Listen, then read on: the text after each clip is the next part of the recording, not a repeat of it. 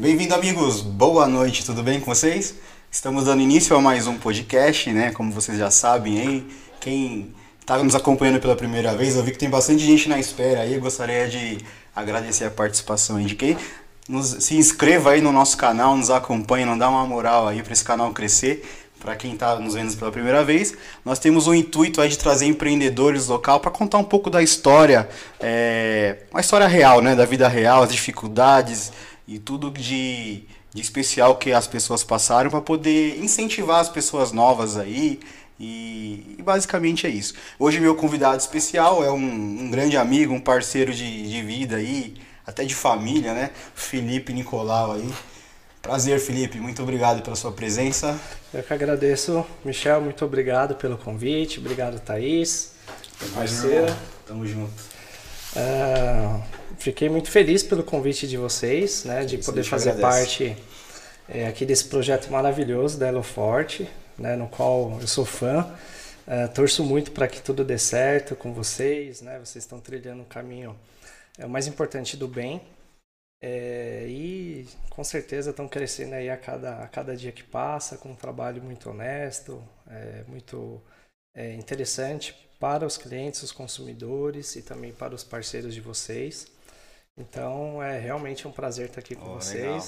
Espero que a gente tenha aí uma, uma ótima, um ótimo podcast e que vocês que estão nos acompanhando é, possam desfrutar desse momento é, e que a gente possa aqui é, tentar passar um pouquinho de, de, de, conhecimento de história. Exatamente. Né? E de um pouco de entretenimento também, né? Com certeza, muito bom. é isso aí. É, o Felipe, para quem não conhece aí, é, é, um empreendedor também do bairro, aí foi durante muito tempo e ele é muito especialista na área de vendas, né? Então vai ser um bate-papo muito bacana para vocês aí tirarem dúvidas e algumas curiosidades, algumas coisas novas sobre vendas. Tá aí, já vi que tem bastante perguntas lá no, no Instagram. Espero que aconteça aí também no nosso YouTube também aí no bate-papo que depois a Thaís vai ler aqui para nós. E é isso aí, galera. Sejam bem-vindos. Agradecer os nossos patrocinadores, a Já Boticário, que é uma revendedora local aqui também, que está nos dando um apoio. O ne Empório Nepo, que vende umas roupas, bacana também. E você que quiser aí também dar um incentivo para nós aí, patrocinar a nossa live para que a gente possa crescer cada vez mais aí. Tamo junto, depois é só entrar em contato com a gente. Beleza? Chega de, de delongas aí, vamos, o que interessa? Vamos lá, vamos lá, você é o cara. Você que manda. Que isso, velho. É, conta um pouquinho da, da sua história, legal. da sua jornada aí legal, pra galera. Pra legal. É, tenho 32 anos, é, na verdade 33, fiz semana passada. Né? Quando a gente acaba de fazer aniversário, né? a gente confunde um pouquinho a idade, então 33 anos.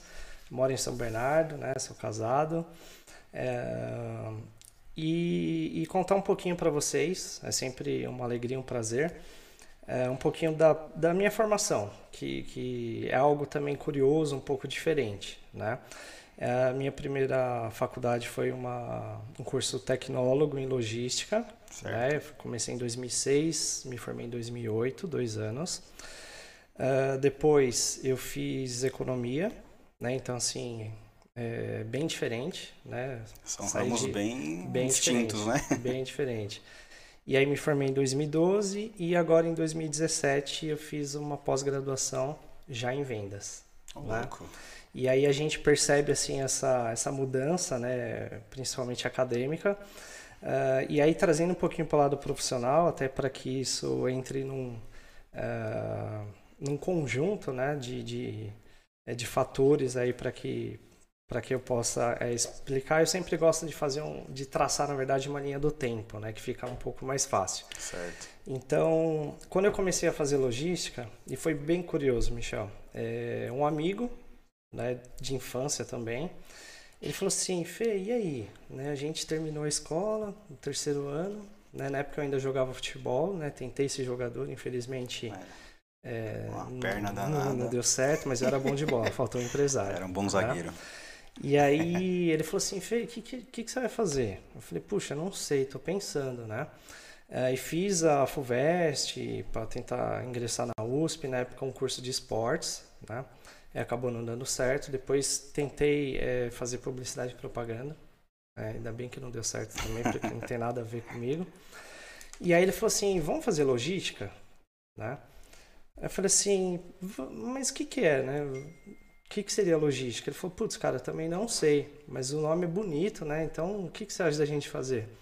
Eu falei, ah, vamos embora. Dois anos, né? Uma, uma, uma área que estava crescendo bastante na época. E aí a gente se inscreveu, foi bem assim mesmo, exatamente assim. E a gente se inscreveu em logística, foi, fizemos dois anos, né? Terminamos tudo.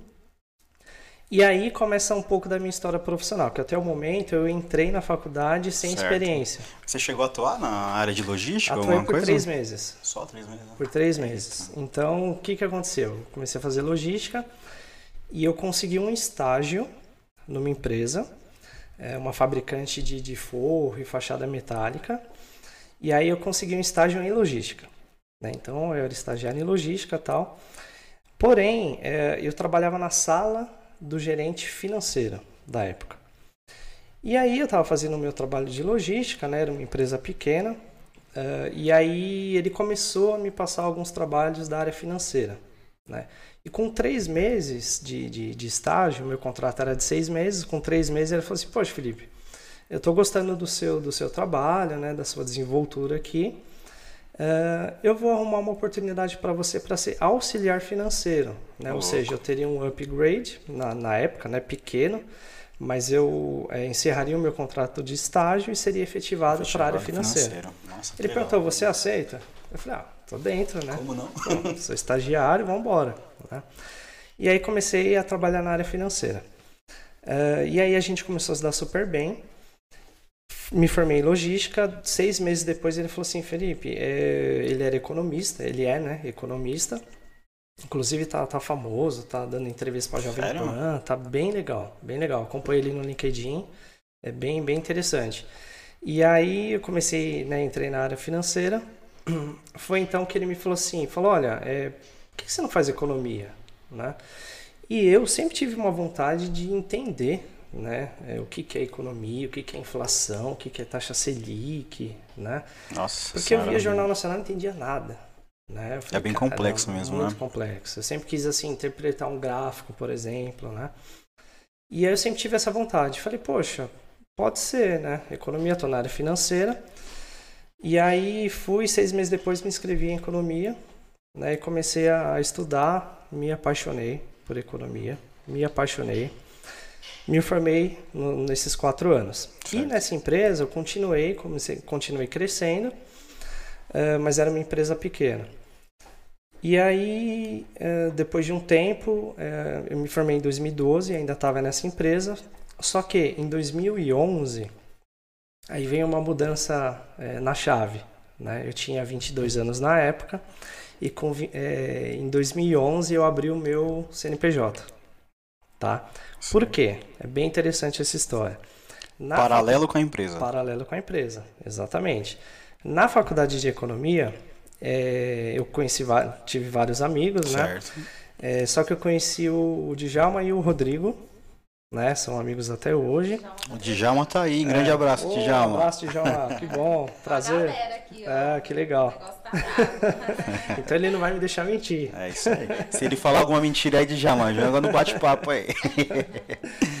E aí a gente estava um dia conversando e tal, a gente falou assim, poxa, o que vocês acham da gente montar um negócio, né?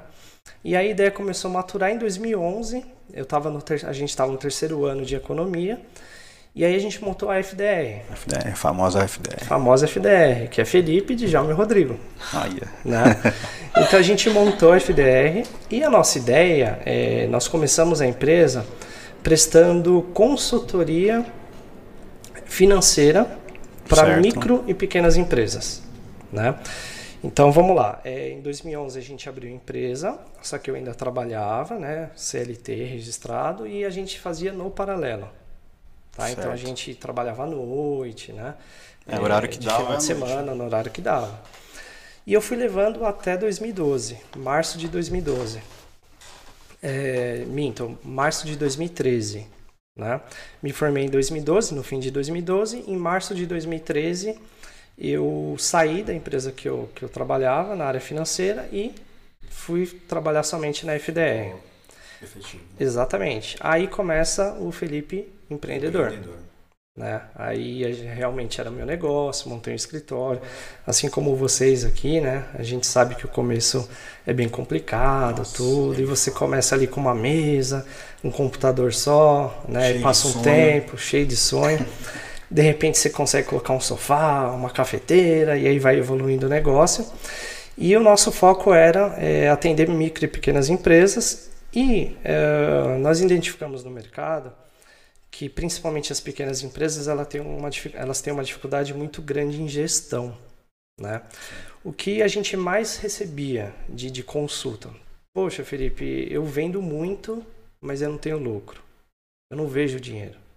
Né? O que, que acontece? Então a gente entrava uh, nesse, nesse gargalo, vamos dizer assim, para a gente poder ajudar esse empreendedor a realmente é, elencar o que é despesa, o que é receita, aonde que estava o problema, que ele vendia muito e não tinha lucro. Não sobrava nada.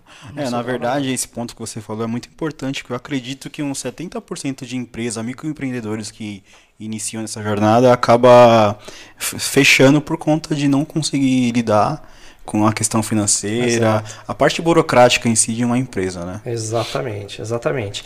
E aí, Michel, a gente fechou uns cinco contratos, né? Então nós tínhamos cinco clientes fixos é, que nós prestávamos essa consultoria.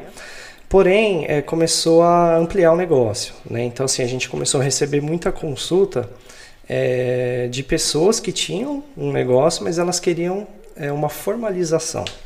Certo. Então, assim, como que faz isso? Né? Então, de repente, você vai abrir uma pizzaria é, na sua garagem da sua casa e o negócio começa a dar certo. E aí começam a surgir as, as demandas e as necessidades. Né? É, então, por exemplo, vou dar um exemplo aqui. Você montou a sua pizzaria, começou a vender e tal. É, e aí você não tem uma maquininha de cartão. Né? E o seu cliente, é, isso em 2013, 2014, é, ainda tinha muito pagamento em dinheiro tal, mas é, o cartão ele já era assim praticamente todo estabelecimento comercial que você ia o, o empresário aceitava cartão como forma de pagamento. Sim. E é simples isso. Porém, para você é, ter uma maquininha de cartão, na época, você tinha que ter um CNPJ. E aí a gente começou um outro braço da empresa que foi começar a abrir empresas. Fazer a abertura do, dos MEIs, no caso. Ah, fazer a abertura dos MEIs, né? Então a gente começou a ajudar esses empresários, né? Logicamente que, que tinha uma consultoria ali e a gente começou a fazer abertura de, MEI, de, de mês, né? Para quem não sabe, MEI, micro é, empreendedor individual, né? É, você tem ali uma limitação de faturamento, né? Uma Muito importante faixa que tá anual que você pode faturar, é, porém você é uma empresa. Né? Então, assim, você tem o seu CNPJ, você paga imposto, né? O imposto também ele é tabelado e fixo, isso que é bem bacana. Então, realmente é uma forma do empreendedor iniciar o seu negócio. Qual que é o valor máximo de faturamento para o MEI? Na se casa não, dos 80, Se eu não me engano, mil? são 81, 81 mil reais 81. hoje. Né? Ela teve alguns uh, acréscimos de, de, de, faixa de faturamento. 81 mil anual, né? Anual, exatamente. Né? E aí a gente começou a fazer isso também. Né? Então a gente dava consultoria e abria empresa. É... E aí em 2014, 2013 para 2014, é, a gente fazendo isso, de repente aparece um produto inovador no mercado na época, né, que é o famoso fura sachê, fura que não é tão famoso assim, né? E aí a gente descobriu isso, teve essa sacada e falou, puxa, acho que é um negócio que dá para a gente implementar aqui, dá para a gente começar a vender, né? Até então eu era financeira, né? Então fazendo a linha do tempo, eu era financeira, tinha todo uma começou no logística, financeira, exatamente. é, mas já estava formado em economia, né? Já entendia o que era inflação, taxa, taxa Selic, né? Então foi bem bacana. E aí a gente foi e adaptou um produto no, no nosso business, né? No, no nosso negócio muito época. louco aqui o negócio. E aí a gente começou a vender, né? Então a gente tinha dois braços principais, que era a parte de consultoria e a parte de vendas, né? E aí a gente se dividia, eu, Djalma Rodrigo, cada um pegava uma parte, fazia, né? É, e aí começou a minha vida comercial. Né? Porque eu me apaixonei por vendas. Já mandando show, falando aqui, ó, sensacional. Exatamente isso. Então, Cara, pra vocês terem uma ideia, é, esse fura sachê foi longe, hein? Eu lembro que eu, eu vi esse fura sachê lá em Santa Catarina, lembra? Que eu, na hora eu te mandei a foto, ó, seu produto aqui, muito louco. Exato. É uma inovação muito bacana que infelizmente não foi aderido pelo foi. seria do governo assim, porque os comércios até você conseguiu entrar em bastante lugar, né, que compraram a exato, ideia, exato. mas o que que, que acabou é, não fluindo, né? Porque eu lembro que você falou que tinha coisa relacionada a, ao governo, alguma licitação, não lembro é, exatamente. Exatamente. E aí a gente tem várias histórias aqui para contar que é bem bacana, né? É, desse produto. Mas então assim, é, a empresa ficou em, em, dois braços, aí a gente começou a trabalhar com o Fura Sachê, né, que era um outro tipo de negócio, um outro segmento, e deu muito certo no começo. Né? A gente uhum. conseguiu ter bastante é, aceitação no mercado, porém é um produto novo, como todo produto novo, você tem muita rejeição, né? E você também tem uma parcela de aceitação, porque existem é, os estabelecimentos, empresários, empreendedores que enxergam aquilo como uma oportunidade, né? De ser um diferencial para o estabelecimento, Exatamente. de prestar um serviço melhor para o cliente, que na verdade é o que era a ideia do Fura Sachê, né? É, então vocês que têm uma dificuldade grande de abrir um sachê de ketchup, Nossa. maionese, mostarda, entre outros, é, o fura sachê ele fazia um furo e aí você é, utilizá-la de uma forma bem tranquila e higiênica. Sem se sujar também, né? Sem se sujar. A pessoa da galera que se suja. Assim, Exatamente. Exatamente. E no começo deu muito certo, Michel, muito certo. A gente ficou bem feliz, né? Porque era realmente um diferencial. E aí a gente começou a atender é, o mercado alimentício, hotéis, hotéis, restaurantes, é, posto de gasolina que tem lojinha de conveniência. Foi muito legal. E aí a gente assim teve um, um, um desafio, né, muito grande que nós lembra 2013, 2014, 2015, Brasil em, em crise econômica difícil, complicada, tanto que na Copa de 2014 que foi no Brasil, a gente tinha certeza que ia estourar de vender. Você imagina, Copa, é, pessoal querendo ir pro bar, assistir jogo. O comércio né? é o, momento de bombando. bombar, né? Exatamente, principalmente essa área, né? Alimentícia e tal. Mas infelizmente pelo contrário, né? O, principalmente os bares e restaurantes, eles reduziram uh, os investimentos para maximizar lucro. Então, eles realmente queriam um bar lotado, vende cerveja, porção, um bar cheio de gente assistindo o jogo e vão embora. É, e aí a gente teve uma queda bastante grande né, nas vendas do, do Fura Sachê. E a gente continuava é, com a consultoria, consultoria, financeira, exatamente. Né? Uh, foi então que é, nós tivemos essa queda no, nas vendas do, do Fura Sachê e aí não recuperou o mercado. Né? Porque aí 2014 foi um ano difícil, já estava numa crise, é, um ano de eleição, Todo ano de eleição é bem complicado. É isso que eu ia falar. É Os empresários não acabam não investindo, né? Exatamente. De, de, muita coisa que pode mudar né, nesse meio tempo. Exatamente. Né? Todo mundo fica aguardando, ver o que, que vai acontecer, quem vai ganhar, quem não vai, é. e aí acaba segurando o dinheiro. Né? Uh, e a parte de consultoria, né, a gente foi segurando legal, só que também os clientes tiveram dificuldade, porque foi uma consequência. Então você imagina, né, nós tínhamos ali cinco clientes fixos e a maioria deles comércio. Né? Então a gente tinha bar, restaurante, pizzaria, Sim. tinha uma indústria também, mas o faturamento desses clientes também diminuíram, né? devido à crise. E aí foi então, né? continuando aí na linha do tempo, uh, que em fevereiro de 2016 é, nós tivemos que fechar o escritório. Né? Então a gente fechou o escritório da FDR é, eu continuei trabalhando pela FDR de casa, né? então trabalhava de casa, mas a gente entendeu que era o momento de, é, de mudança, né? que é um outro ponto bastante importante. Você tem que saber entrar num negócio, mas você também tem que saber sair. sair. É muito difícil isso e muitas empresas assim entram uh, num nível de às vezes endividamento, é, perca de crédito no mercado muito grande e na hora que você vai ver, você já não tem como voltar atrás. Então a gente falou, opa, peraí, Se está indo para esse caminho, a gente segura, né, devolve o escritório, dá um jeito de reduz custo, é, mas vamos continuar. E aí, 2016, crise também continua né, no Brasil. Foi então que eu comecei o processo é, de voltar para o mercado. Voltar para o CLT. Voltar para o mercado corporativo, vamos dizer assim, né?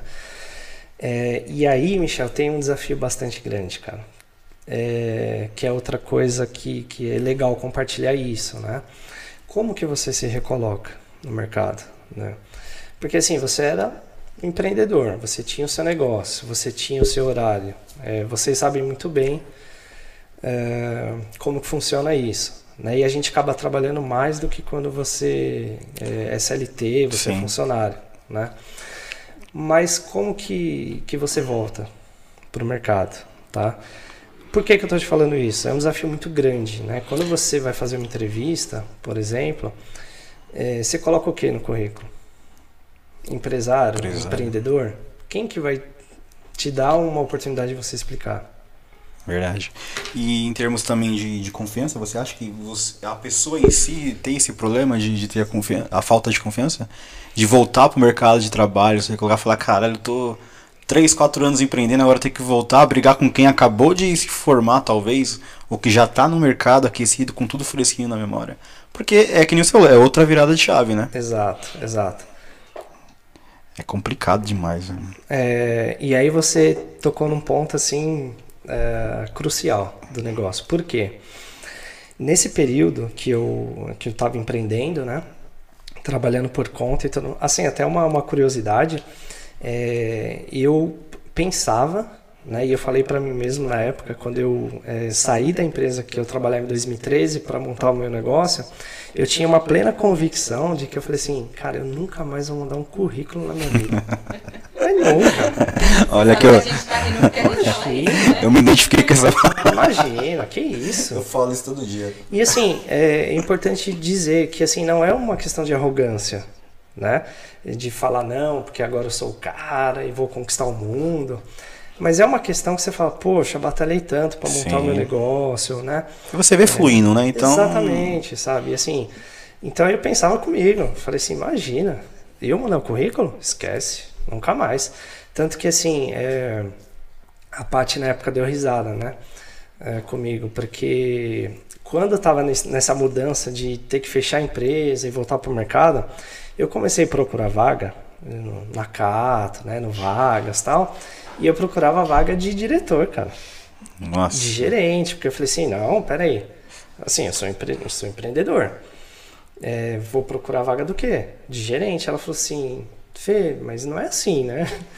Tenta ver alguma outra coisa. Baixa a bola. Podia afastar um aqui, ó. Aí, tá vendo? Ela não baixa deixa a bola, baixa a bola. Mas assim, não é uma questão de arrogância né? Mas é uma questão de você. É, é a autoconfiança e a capacidade Exato. que você julga ter, né? Que... Exato, sabe? Inclusive, tem muitas pessoas que têm um cargo lá que às vezes nem é competente para isso, né? Então você se vê numa situação que você é, criou, partiu do zero, conseguiu estabilizar e falar, ah, esse cuzão aí é chefe e não manja porra nenhuma. Acontece muito, muita gente vai se identificar com isso. De falar, meu, que manezão e vai ser meu chefe, caralho. Exato. Então bate muito com o que você está falando. Exatamente, é muito complicado, né? E assim, eu sofri bastante para poder voltar para o mercado, porque é o que você comentou, Michel. É... Quando você empreende, muitas vezes assim, você tem um outro foco de negócio, né? um outro foco de vida. Então, por exemplo, é, eu fiquei um tempo sem fazer inglês. Né? Eu já, já tinha feito inglês tal, mas você fica um tempo sem praticar, você acaba enferrujado, né? fica enferrujado. Uh, a parte de, de curso, de, de graduação, de pós, eu também parei um pouco, porque você está focado no seu negócio, e aí você não tem tempo, você sai 10 horas da, da empresa e trabalha bastante. Quando eu fui, é, quando eu voltei é, para o mundo corporativo, né, então mandar currículo e participar certo. de entrevista, eu senti uma dificuldade absurda, cara. Porque assim, na época eu tinha 27 anos, se eu não me engano, 26, 27. E aí eu concorria é, com a galera de 22, 23 que tinha acabado de sair da faculdade, estava fazendo uma pós. O inglês Rasgado. voando. e eu falei, caraca, perdi quatro anos, eu fiquei desatualizado por, por esse período, né? E aí foi difícil, cara, foi uma dificuldade bastante grande, participei de algumas entrevistas, é, e quando eu tinha a oportunidade é, de, de, chegar num, numa parte final de um processo seletivo, o gestor da vaga, o pessoal do RH me perguntava muito, falava, poxa Felipe, mas você tinha o seu negócio, como é que você vai trabalhar aqui? Né? É, porque tem uma falsa impressão de que é, você fazia o seu horário. Então, é. assim, ah, a subordinação, bem. né? De achar que você não vai querer cumprir. Exatamente. É questão hierárquica, né? E aí eu apanhei bastante, cara. Apanhei bastante nesse período, foi bem difícil. Né? Acredito. E aí eu comecei a fazer um. Se sentiu enferrujado em relação Bastante, bastante. É. é bem difícil, bem difícil. Aí voltei para inglês e comecei a me virar. E aí eu comecei, na época, fazia bastante bico, né? Então eu dava, prestava uma consultoria aqui, outra ali, e aí eu me virando na parte financeira. Foi então que em 2017, é... minto, no final de 2016 para 2017, eu consegui uma oportunidade né, numa indústria de plástico. Isso já para a área comercial. Né? Certo. É, então eu fiquei lá três meses nessa indústria de plástico, né? Acabou num, que assim era um pouquinho complicado o produto deles, né? Que estava um pouco ultrapassado já. É, e aí eu fiquei de novembro de 2016 a fevereiro de 2017 nessa empresa. É, foi então que surgiu uma oportunidade na empresa que eu estou hoje, né? Na Stack faz. Eu entrei na Stack em, dois, em março de 2017. Dia 6 de março de 2017. Caramba. Né? Quatro anos e pouco tempo. É, quatro anos e pouco, tô lá até hoje. Uh, e aí realmente mudei a chave, né? É, e eu assim, cara, eu agarrei essa oportunidade da melhor forma possível.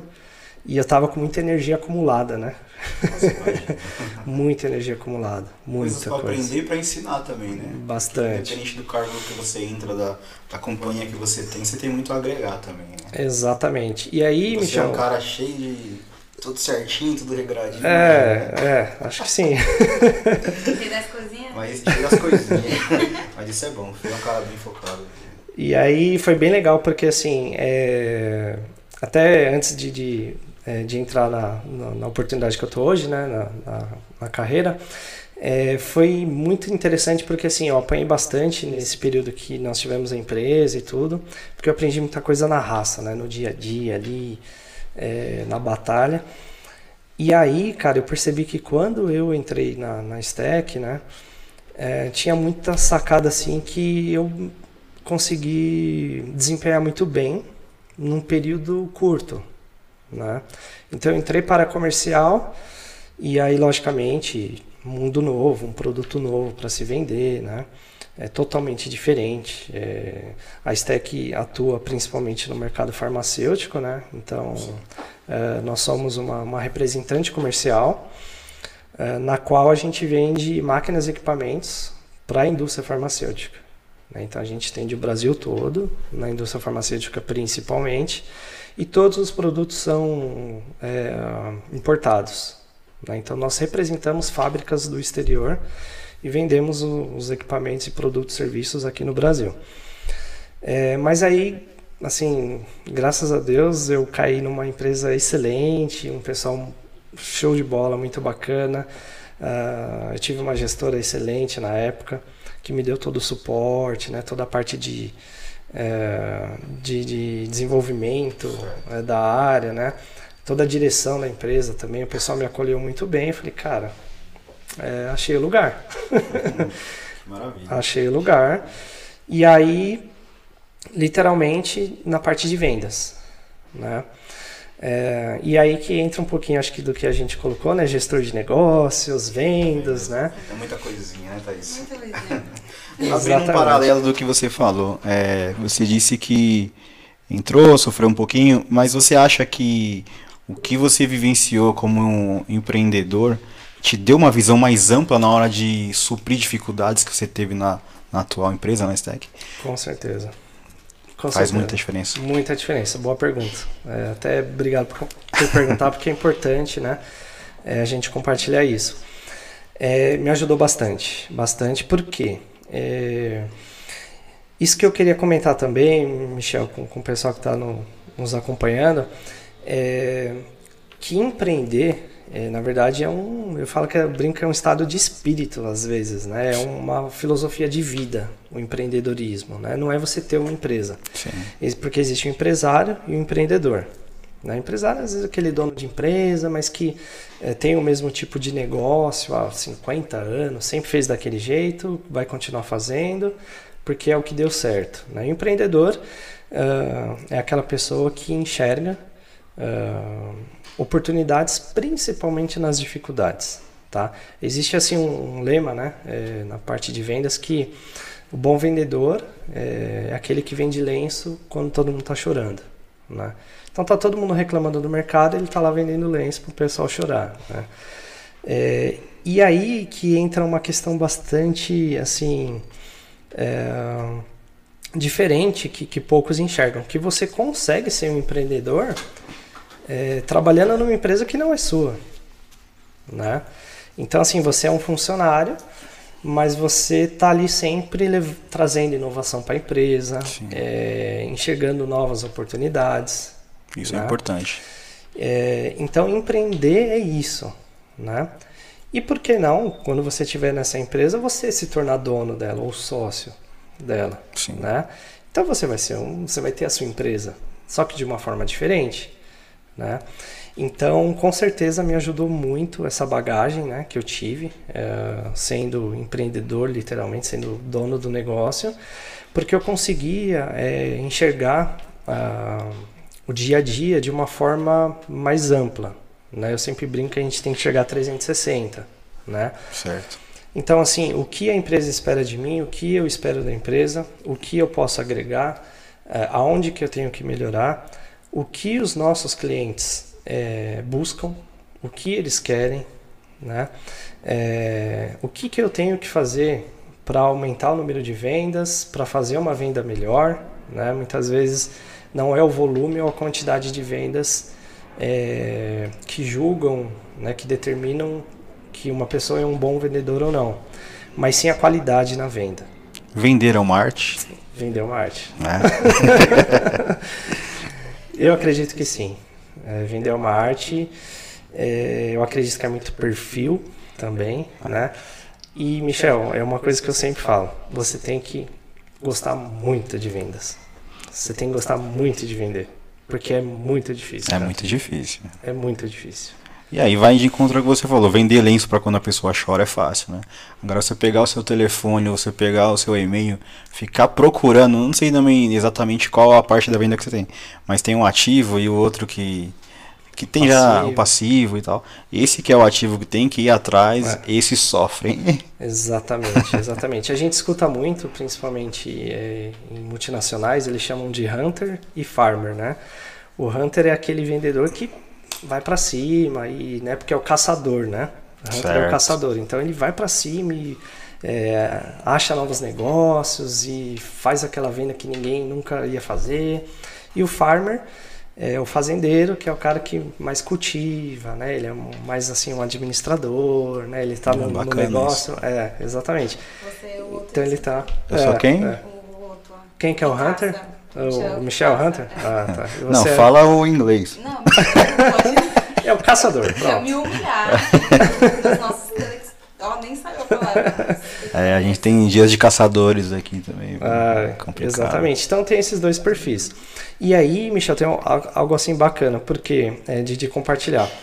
Porque a venda, é, ela não é simples, não é fácil, mas existe algo que muitas pessoas desanimam às vezes quando entram é, no mundo de vendas, né? Que é a rejeição, cara. É, a rejeição ela dói muito, né?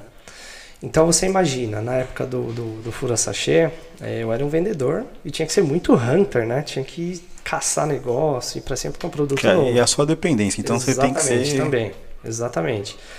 E aí, cara, o não ele dói, assim, sabe? Ele dói bastante, porque pensa, é... na época eu fazia muito porta a porta. Né? Então, assim, eu colocava a mochila nas costas, deixava umas amostras e vão para cima. E aí você vai num lugar, você apresenta o produto quando você consegue apresentar, porque muitas vezes você bate na porta, a pessoa nem te recebe. Então você já tomou o primeiro não ali. Aí você vai, a pessoa te recebe e fala: ah, quero ver o produto. Ah, é muito caro, não quero. Segunda rejeição, né? Aí tem gente que fala assim: nossa, que legal, vou ver tal. E nunca dá, dá Deixa retorno. seu contato. Exatamente, deixa um cartão, né? Então você já sabe que não vai virar nada. Né? Quando fala assim, não vai virar nada. Então, é, a maioria dos dias eu saía uh, pra rua de manhã e voltava no fim do dia só com não, cara. Não vendia um real, né? E aí, se você não tem uma persistência e se você não gosta muito do que você faz, se você não gosta muito de vender, é, desanima. Desanima. desanima. Porque atinge direto o psicológico da pessoa, né? E o psicológico é uma coisa que é fundamental do para você se viver, né? Porque se você não tiver um psicológico bem alinhado com o que você quer fazer, isso você trabalhando registrado ou não nas vendas ou até para praticar um esporte, né? Exato. Se você não tiver preparado para isso, o não realmente dói É, e machuca muito mesmo. é verdade. Já tomei muitos nãos aqui no começo do nosso. Eu chegava aqui e a Thaís, e aí, toda animada. Falei. Hum, e eu, ixi, arrumei nada. É, Mas quando arruma também. É, então. Porque é, nós sofremos muito o que você acabou de falar. É você chegar com um produto novo, uma marca nova Uhum. para uns determinados comércios que já trabalha com, com um concorrente seu há muitos Então. anos de mercado. E às vezes você vê que o comprador tá lá, o cara, ah, o comprador não tá, mas você sabe que é o cara. Você já passou Exato. por outras vezes, você sabe quem compra de fato. Então é um não ali que você já também sente de deixar cartão, muitas vezes aconteceu também. E mas é o que você falou, é persistência, é a alma do negócio, é uma coisa que um dos motivos que nós fazemos aqui o podcast e trazer pessoas igual você, que vai estimular você que está nos acompanhando, é exatamente isso. É mostrar essas dificuldades aí que nós temos, que vocês tiveram, para incentivar você que está querendo começar aí também.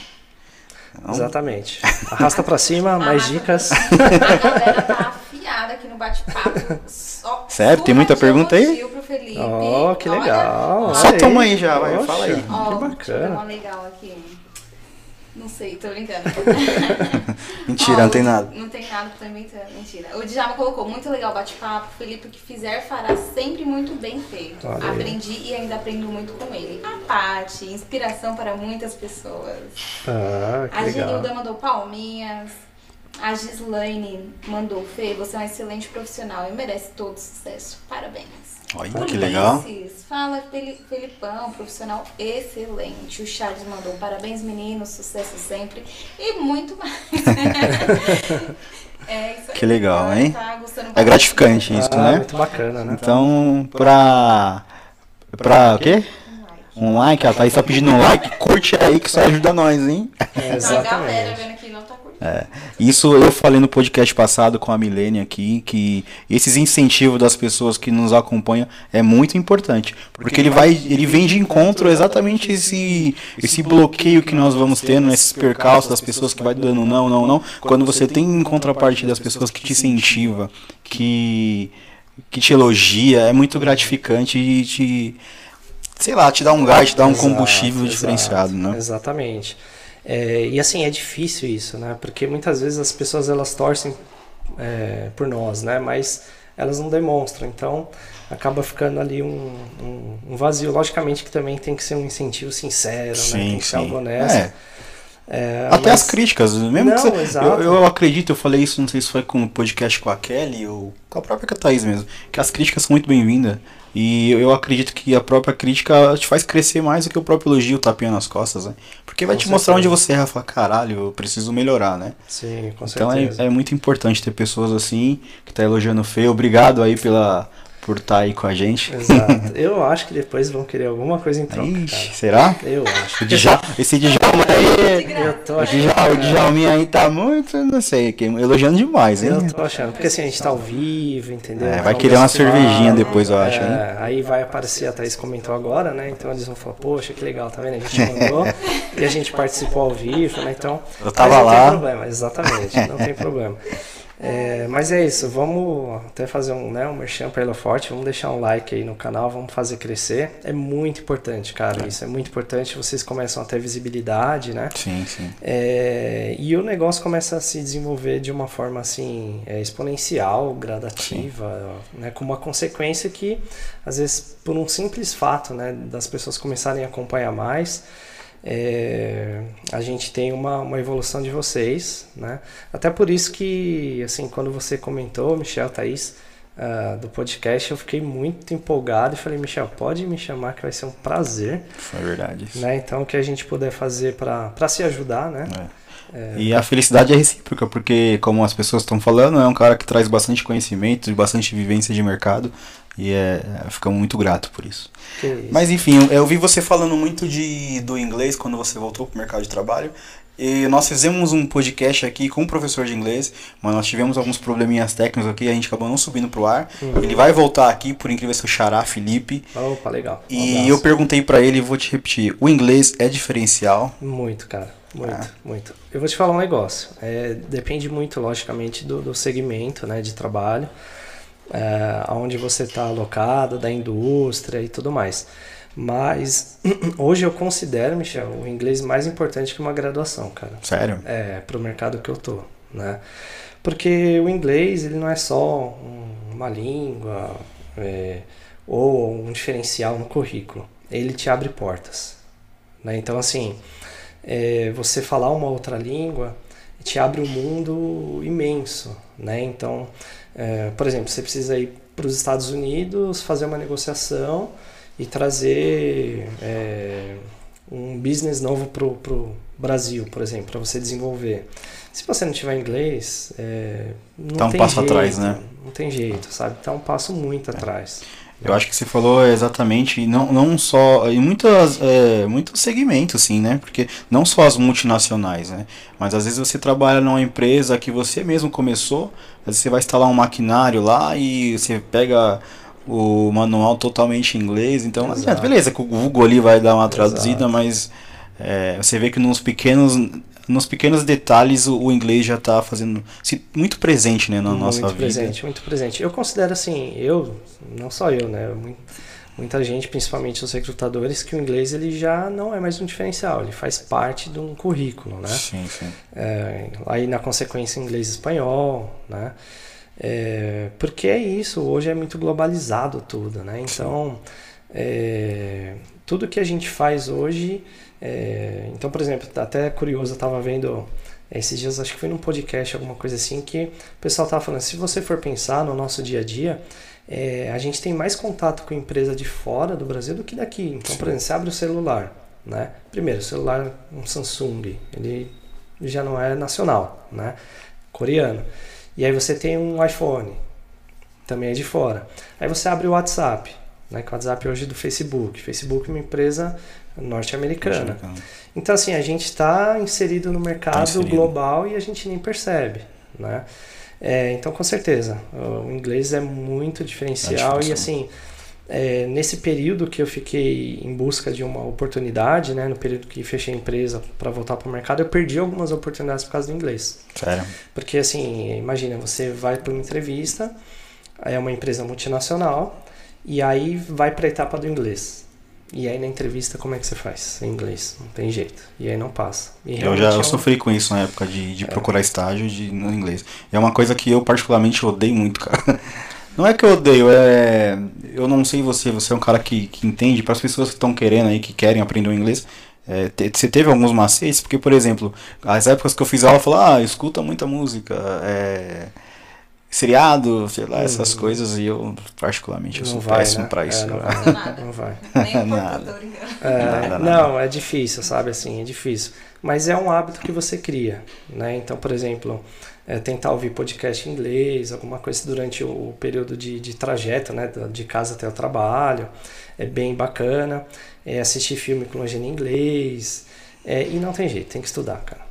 Uhum. Não adianta, tem que estudar, é. tem que falar, tem que Realmente perder a timidez. E é isso. Tá? Mas aí eu vou deixar pro meu xará, né? Isso, o xará vai vir aí, é, manja muito. Com a gente, que a gente não entende nada. E... É um excelente professor e tá convidado aí nas próximas. Eu não lembro agora a data, mas ele já tá convidado, já tá aceitado. Legal, vou assistir e vai certeza. estar aí. É, e então, voltando para a parte do. Quando você empreendia, é, passou por muitos perrengues, além de, dos nãos assim que você sofria de a própria estu, estruturalmente, né? Acho que sim, sim, que as sim. pessoas provavelmente sofrem aí do dia a dia. Né? Exatamente. Não, bastante. Né? O empreendedor sabe que não é fácil. É, e aí eu posso até assim compartilhar algo que é interessante nessas empresas que nós é, prestávamos a consultoria, né? Que a gente fazia a abertura do MEI é, e aí a pessoa, né, o empreendedor começava a se, se desenvolver. Mas assim, o que é, eu vejo hoje é que muitas pessoas querem empreender, têm vontade, mas elas não sabem o caminho de começar, né, às vezes. Então assim, falar em tributação, imposto, regime tributário, é muito difícil para quem nunca teve contato, né? É, então, assim, como começar? Como fazer? E aí, o que eu vejo, Michel, principalmente os micro é, eles começam da forma é, que eles acham que tem que começar. Né? Então, se abre, sei lá, abre uma mecânica na garagem de casa é, sem formalização nenhuma. Né? Então, você está ali trabalhando, você começa a ter os seus clientes e aí você, é, esse empreendedor se vê no momento de crescer. E aí começa a dificuldade, porque para onde eu vou? Aonde que eu abro empresa? Como é que faz um CNPJ? Que regime que eu tô? É, que regime que eu posso atuar com esse meu tipo de negócio, né? É, então assim é, é complicado. É, é, complexo, né? É bem complexo, bem complexo. Eu lembro que na época eu fiz bastante curso no Sebrae, né? Que é de graça. É, o Sebrae auxilia bastante os, os microempreendedores, né? Então aconselho também é, para você ter um direcionamento, é, porque não é fácil. E outro, é, outro ponto bastante é, limitador dos empresários no Brasil, vocês é, sabem melhor do que eu, que é o nosso, o nosso governo, o regime tributário, né? Então você não tem muitos incentivos para começar. É, o governo é o maior sócio de qualquer empresário, né? Porque ele tem uma participação grande nos impostos sem fazer nada. Exatamente, é. É o sócio majoritário. Eu falei isso pra, pra Milene, né? Do, eu perguntei para ela se ela sentia falta de algum incentivo que, que pudesse fazer ela. É, que desse uma força maior para ela tentar. Uhum. Ela disse que é o ensinamento, né, o aprendizado, que é o que você falou, de, do curso, do Sebrae, essas coisas. E eu acho muito importante também, na verdade, a falta né, da, da do governo para ajudar os, os, empreendedores locais. Exato, exatamente. É, e aí o que a gente via muito, é, complementando né, sobre, sobre essa questão, é que a partir do momento que você começa a crescer, então, por exemplo, um microempreendedor individual, então a gente vai lá, abre o MEI dele, ele tem um limite ali de faturamento, 81 mil, se eu não me engano, faz um tempo que eu, que eu não acompanho isso, é, e aí ele começa a dar muito certo. Né? Então, assim, ele fatura 81 no primeiro ano, no segundo ano ele fatura 150 mil. Né? E aí você precisa passar de MEI para ME, que é micro, microempresa, né? Que o faturamento também, se não me engano, vai até 360 mil, 480, alguma coisa assim. Mas os tributos aumentam Só que tudo aumenta. Tudo aumenta. Então, o que o MEI pagava, 60 reais por mês fixo, né? Ele começa a pagar sobre o faturamento. E aí, o tributo que ele pagava 60 passa para 600. Como é que você faz? Quem que quer pagar isso? Ninguém. Então, assim, aí a pessoa assim, poxa, Felipe, acontecia muito isso. Mas eu não posso continuar no MEI, né? É, se for seguir a lei, não, né? Você precisa mudar. Mas o que, que acontece se eu não mudar? E aí começa. E aí a gente tem esse problema no Brasil, porque a pessoa quer continuar no MEI, faturando, é, mas não é o correto dentro da lei. Né? Sim, então a gente sim. sempre orientava. E aí às vezes desanima, porque ele pagava ali um pouquinho de imposto, começa a pagar muito, e aí as contas já começam a ficar apertadas. Aí Sim. ele fala, ah, quer saber? Eu não vou pagar esse imposto, não vou pagar imposto esse mês, mês que vem eu pago. E aí começa o grande problema. Que a gente, é Entra numa bola de neve, né? Exatamente. O Icaro de França colocou, Felipe, Acha mais difícil o mercado, a concorrência ou a tributação sobre os microempreendedores? Hum, boa pergunta. Boa pergunta. boa pergunta. Eu fico assim. É, boa pergunta. Obrigado, Ícaro, pela pergunta. É, eu acredito que os três é, itens aí que, que você mencionou, é, cada um tem um nível de, de dificuldade. Né? Mas eu iria mais para a parte de, de tributação, de imposto. Eu acho que é um agravador que a gente tem. Né? Tanto que desde que eu me conheço por gente, a reforma tributária está para acontecer, está para acontecer e não acontece nunca. Né? E aí eu lembro de um professor de economia que quando fala, gente, é, quando fala, quando falam em reforma tributária, leia-se é, aumento de impostos, né? Dificilmente você vai ter um benefício, falar, olha, você pagava 20% de desse imposto X, não, fica tranquilo, Michel, pode pagar 5 agora que está tudo certo. Difícil acontecer.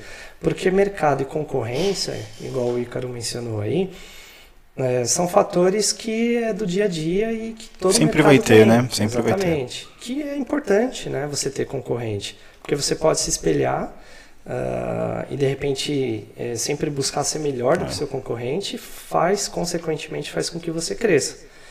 Né? Então acho que a concorrência é Exatamente. é importante.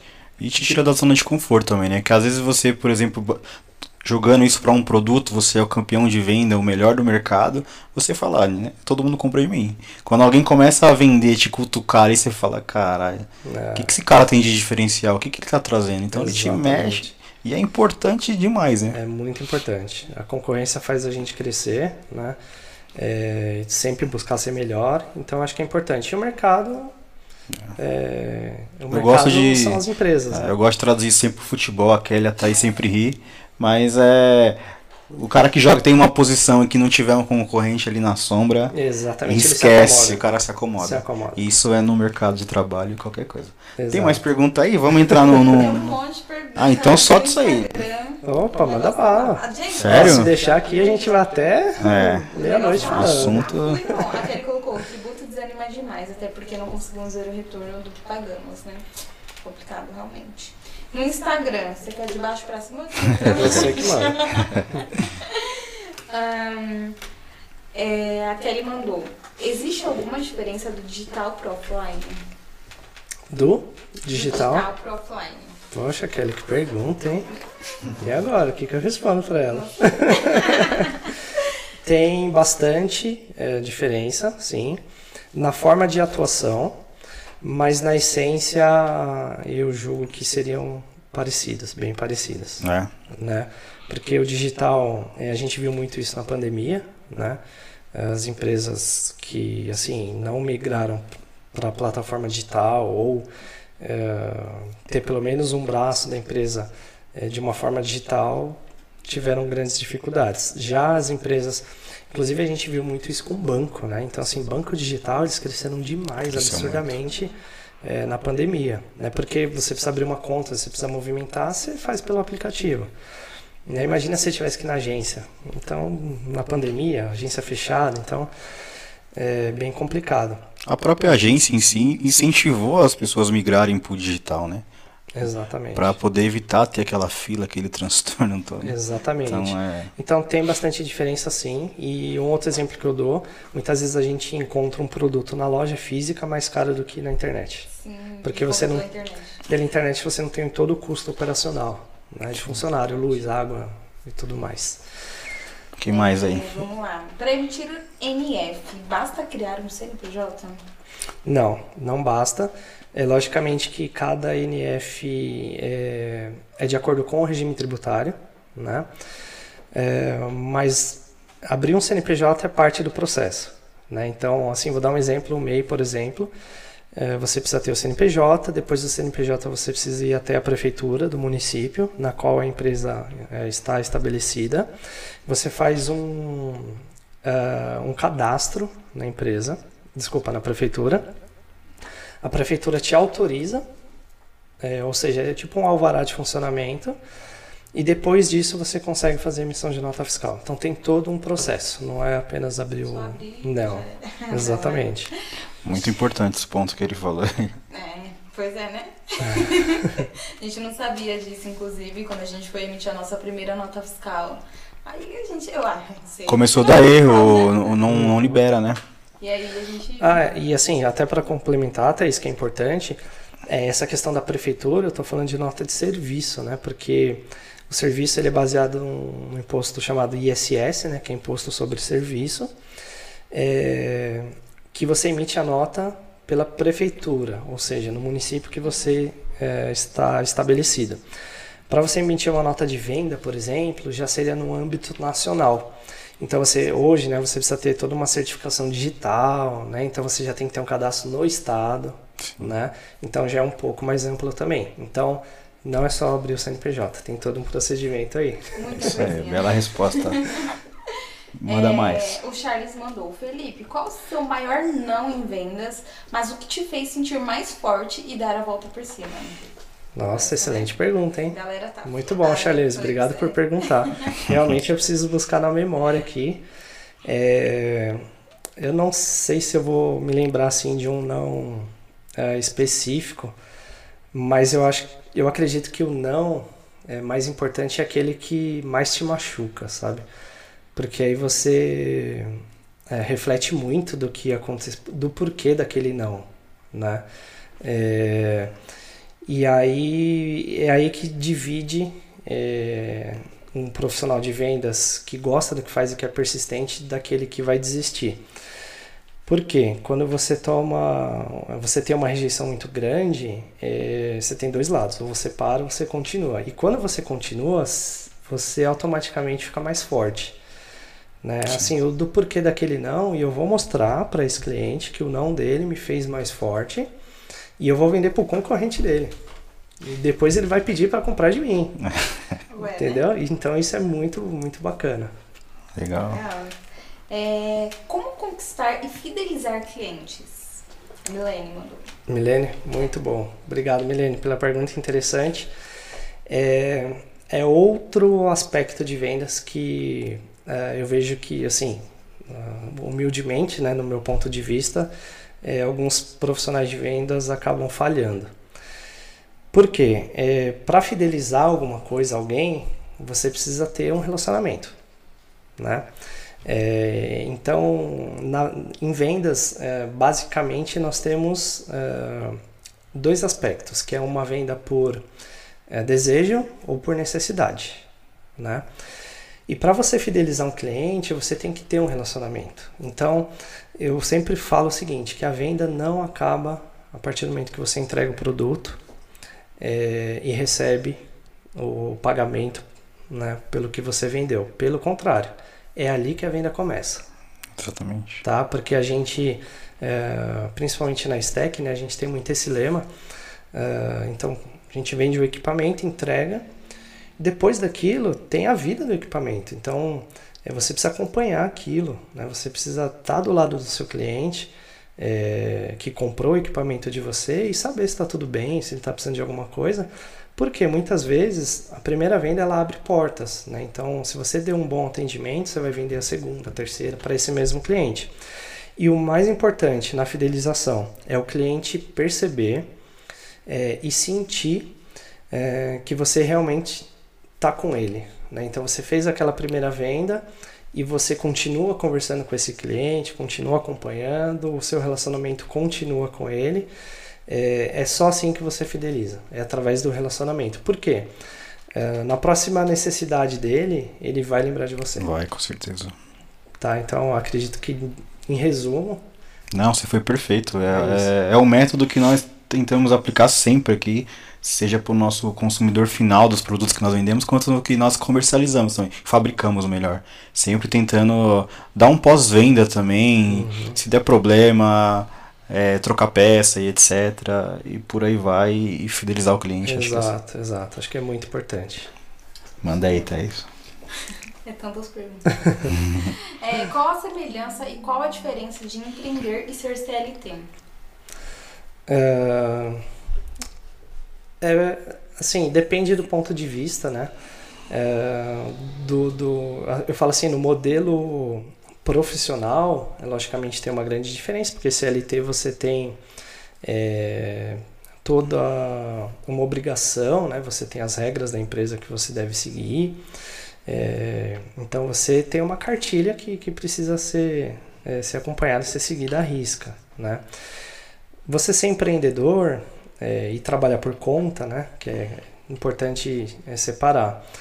É, você tem a flexibilidade é, de, de fazer as coisas que você acha que tem que fazer, né? é, sem ninguém para poder te falar que está certo ou que está errado, né? Mas assim é bem, é bem interessante essa pergunta, bem complexa também, é, porque eu acredito que você evolui das duas formas, né? Então, quando você é CLT, trabalhando numa empresa, você tem a oportunidade de aprender muito com os seus colegas de trabalho, né? É, não só na parte profissional como na parte pessoal. Então, é, o dia a dia, a forma de se posicionar, é, a forma de, de, conversa, o que cada um faz, o que cada um não faz, a história de vida de cada um. É, quando você é, tem um negócio, principalmente quem tem muitos funcionários, você também aprende com seus funcionários. Sim. Mas assim, outra diferença absurda é que quando você é CLT, é, a responsabilidade, se der algum problema, não é só sua. Agora, quando você tem uma empresa, né? É, o BO é seu. O BO é seu. Literalmente. Não tem para quem fugir, não tem como falar assim, não, eu vou ver com o meu gerente. Não, gerente é você, né? vou ver com o meu diretor, o diretor é você. Então você tem que tomar a decisão. Quem te vender isso aí? É, o vendedor é você também. É. Exatamente. Assistência técnica é você. Deixa eu ver quem separou o seu pedido. Exatamente. Cara, é legal o bate-papo aí. Tem bastante gente tem. falando aí. Perguntaram no Instagram, a Tamires perguntou no Instagram, qual hum. o maior mito sobre vendas?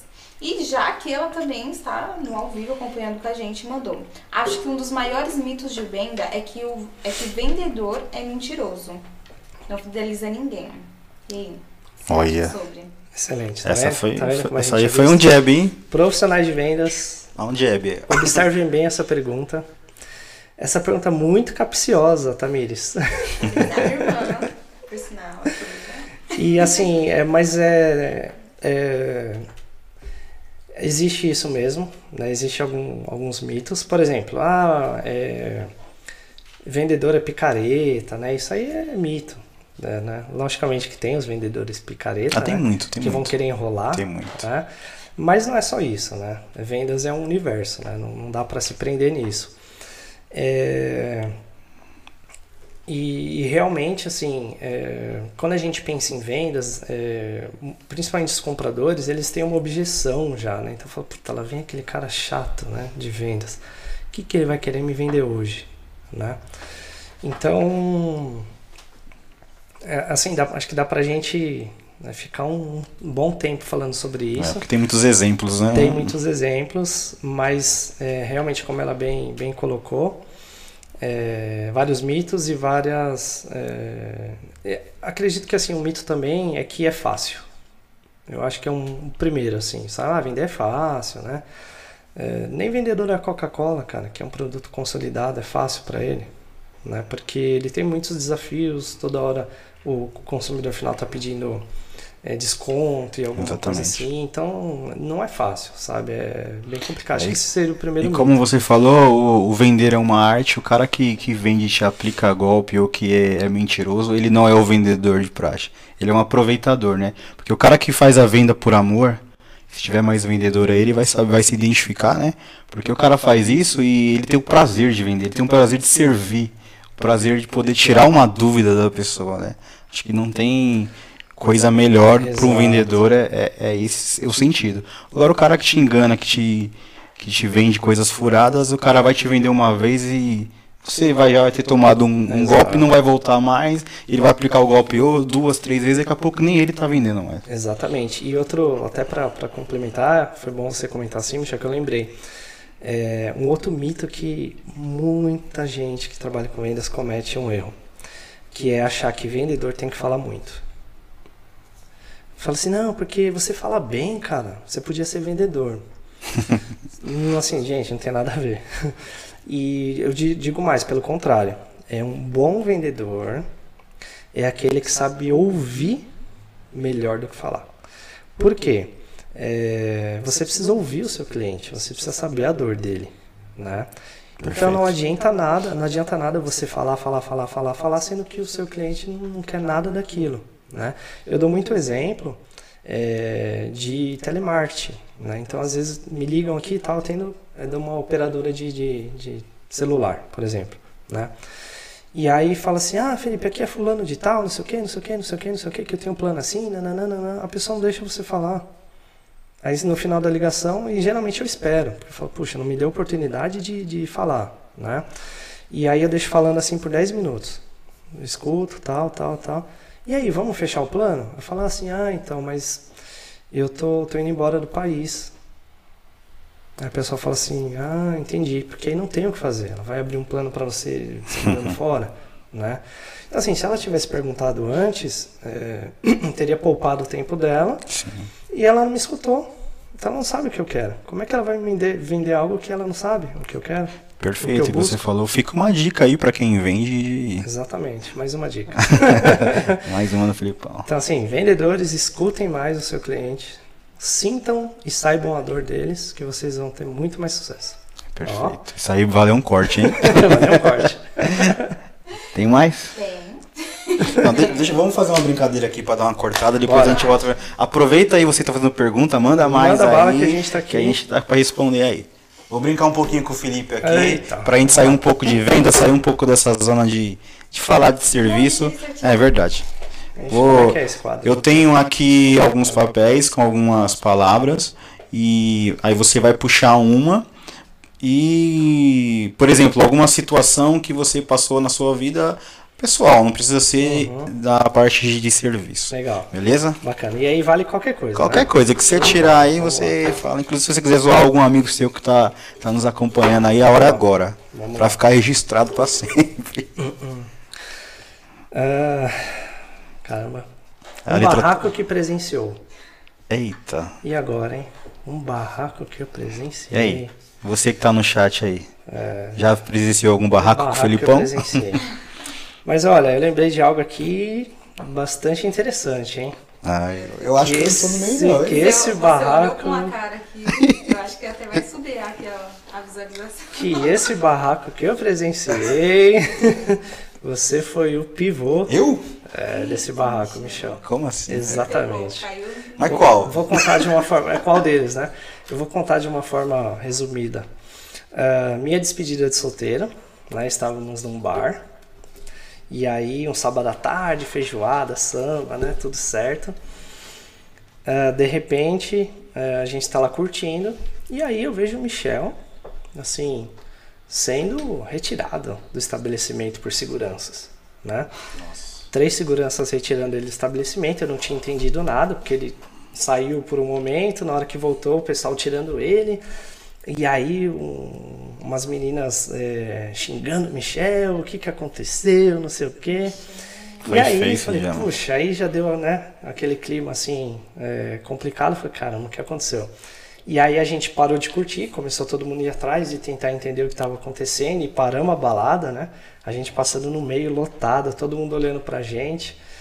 E aí eu me chamo, não, eu não fiz nada, eu não fiz nada, eu não fiz nada. Tiraram a gente, foi, do, a gente, levaram a gente lá pro, pro, fundo da balada lá, tiraram a gente. Tomaram uma coça?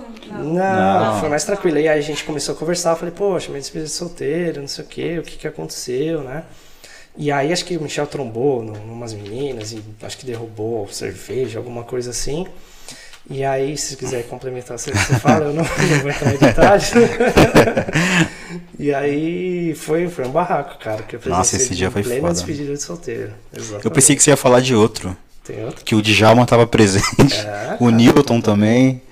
A Kelly. Ah, é verdade. Do aniversário é dela, pensei que você ia falar é, isso. Você tá envolvido em vários, hein? Nossa. Que eu lembrei. Esse aí, a, a gente quebrou um a gente quebrou um bar todo. Foi, cara. Nossa. É, não, mas pula, pula, deixa pro próximo Beleza, podcast. A Paty colocou, quando você começou a contar, ela colocou, já sei. vamos outro. Vamos lá. Tomara que isso seja mais leve. Uh, uma viagem marcante. Olha, uh, bacana essa. É, bem legal várias, hein? Aqui, bem legal. Ah, tem, tem algumas, né? É, tem algumas viagens.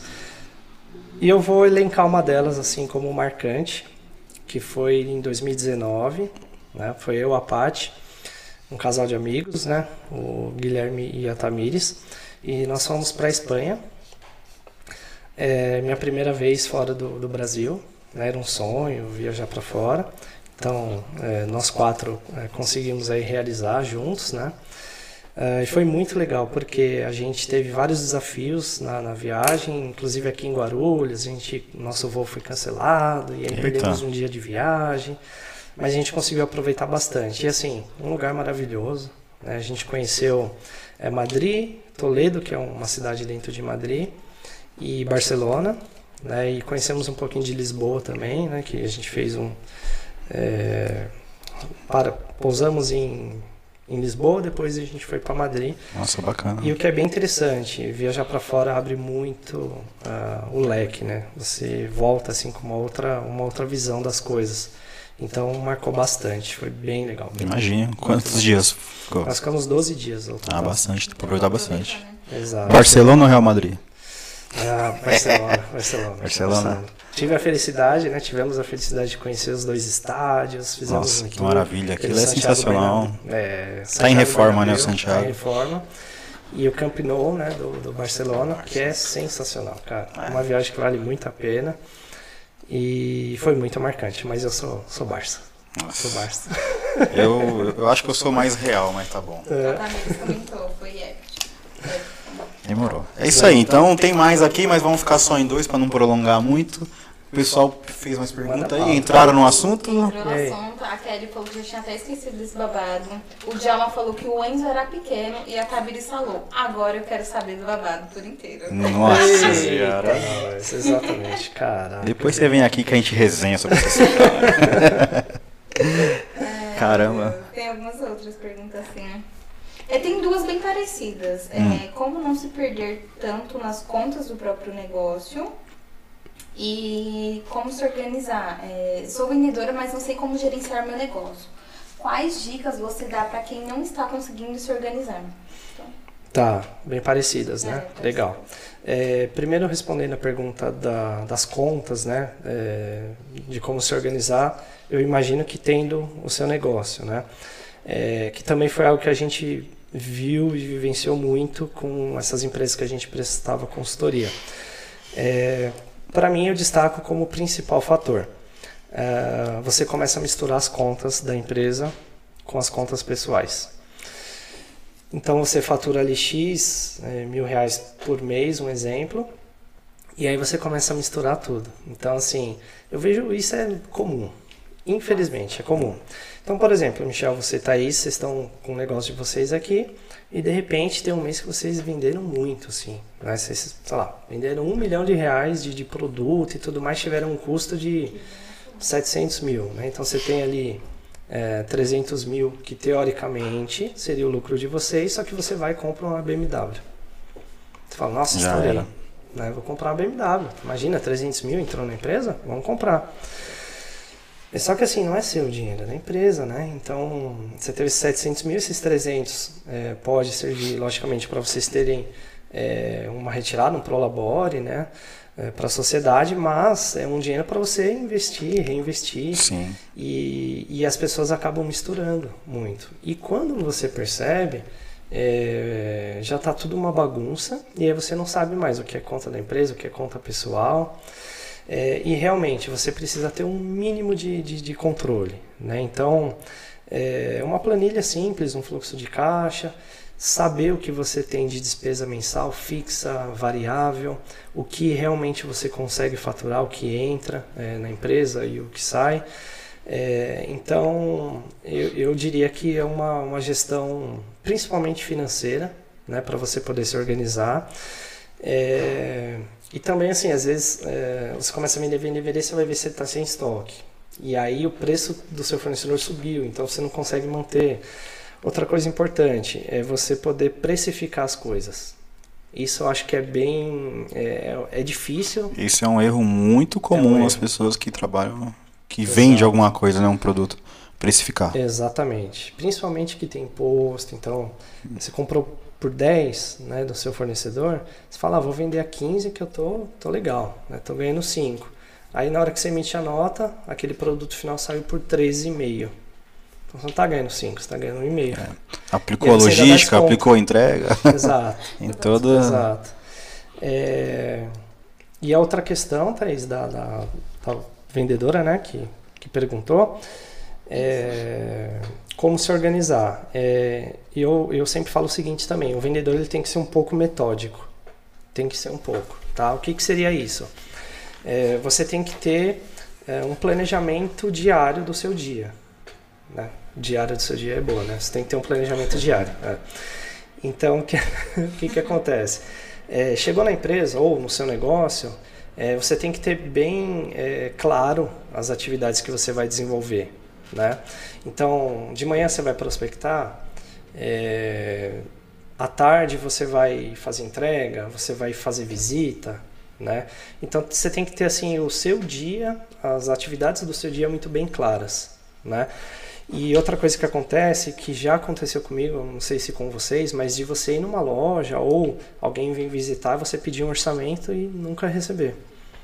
Então imagina, é, até aconteceu um caso, a gente estava procurando um computador, eu e a Paty, a gente foi numa loja, a gente passou os dados para o vendedor que atendeu a gente, né?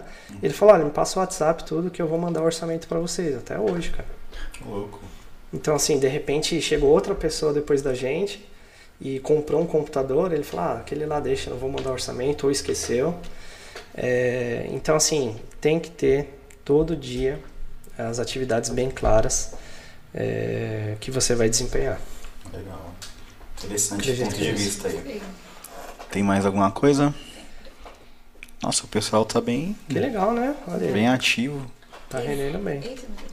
É, existem técnicas infalíveis para conseguir vender algo? É outro mito isso. é, porque assim, vendas é um processo, né? E dentro desse processo existem sim técnicas é, para você vender ou para você ter um resultado mais próximo do, é, do positivo possível. Né? Mas assim, uma técnica infalível depende muito do segmento, né? mas eu diria que não. Não existe nada que é 100%. Por quê? As pessoas são diferentes. Né?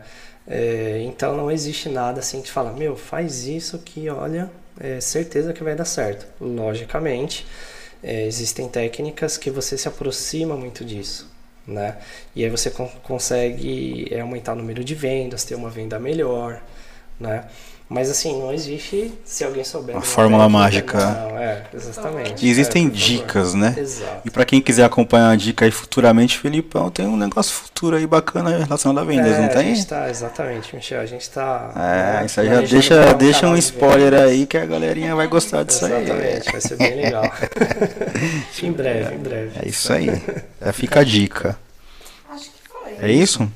Vamos pro nosso bate-bola então? Bora, legal. Tá eu acho que dá até pra gente. Olha, vou até assim, me autoconvidar aqui. Mas acho que dá pra gente fazer um outro podcast aqui dentro do Forte pra gente focar em vendas. Opa, eu acho que foi um assunto que o pessoal gostou é, bastante de falar. Bastante. Muitas dúvidas.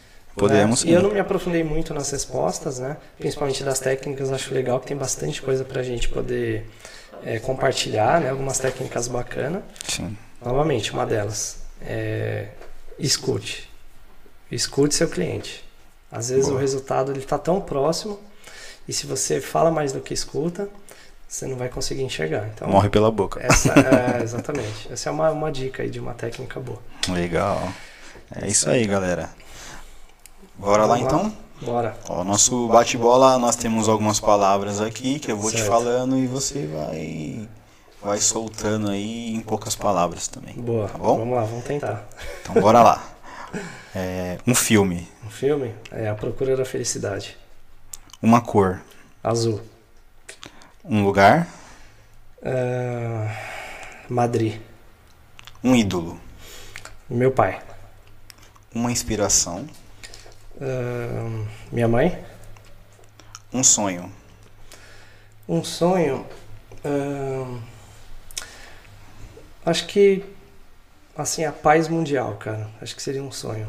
A paz mundial, um mundo sem preconceito, um mundo melhor, sem, sem pobreza. Acho que seria um sonho de vida. Bacana. Uma banda que você gosta muito? É, no caso, um grupo. Aí um grupo, pode ser. Quintal. Um cantor. Jeito, né? Um cantor, cara. Zeca Pagodinho. Uma frase. Uh, vamos cavar masmorras. Uh, desculpa, vamos. É... Não, peraí. Deixa eu, deixa eu lembrar aqui que é bem complexa, mas é bem bacana essa frase aí. Acho que dá um corte legal. É. É... Uma comida. Boa, uma comida. Pizza. Uma palavra que te define. Uh... Equilíbrio. Boa. Talvez. Talvez. Acho que talvez. É... Da frase. Uma frase. É, eu vou, vou, vou de outra aqui. É, uma frase é o seguinte: o primeiro passo para a vitória. É, e aí, deu tudo bem? Não, eu derrubei o negócio é? aqui. Eita, nós. Deixa Não acontece, cara. Não tem. Deu muito. Ficou muito ruim? Desculpa aí, galera. Ah, o corte tá no Felipe ou o corte tá. Tá em mim? Tá em mim? Então vamos então, lá. Uma frase, eu vou tentar assim. É... Primeiro passo para a vitória é a vontade de vencer. Nossa, muito boa frase. É, acho que é, é bem bacana aí pro. Você se inspira muito em frases? Já me inspirei mais. Tem algumas que você gostaria de mencionar para as pessoas compactuar com seu pensamento? Ah, eu não sei se, se teria alguma frase assim que é, poderia. Porque virar muito clichê também, né? Algumas frases. Mas eu tenho algumas comigo, sim, é, que, que eu carrego, mas mais no meu, no meu íntimo, assim, né? Certo. Que, que eu ah, sempre legal. me lembro, mas acho que é isso. Eu sou um cara que eu gosto muito. Nossa, falar nisso, cadê minha fé aqui? Nossa, nem lembrei. Tá eu, eu, eu, sou um cara que a, minha, a palavra que você falou, equilíbrio, é muito boa palavra. Eu já sou da fé. Sou um cara que eu tenho muita. Acho que todo mundo tem fé, né? Mas eu me prendo muito nela. Eu tenho um, um negocinho aqui que escrito fé, esqueci de colocar. Que foda, né? Pô, mas legal, então o nosso bate-bola é esse. Você citou aí seus pais, seu Robertão, dona Neide, um forte abraço para vocês.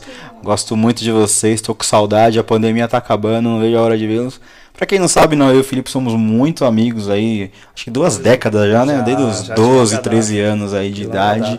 E dona Neide, senhor da Atena, muito carinho por vocês, um beijo muito especial no coração de vocês. Que legal. Essa seus é pais é sensacional, cara. É louco.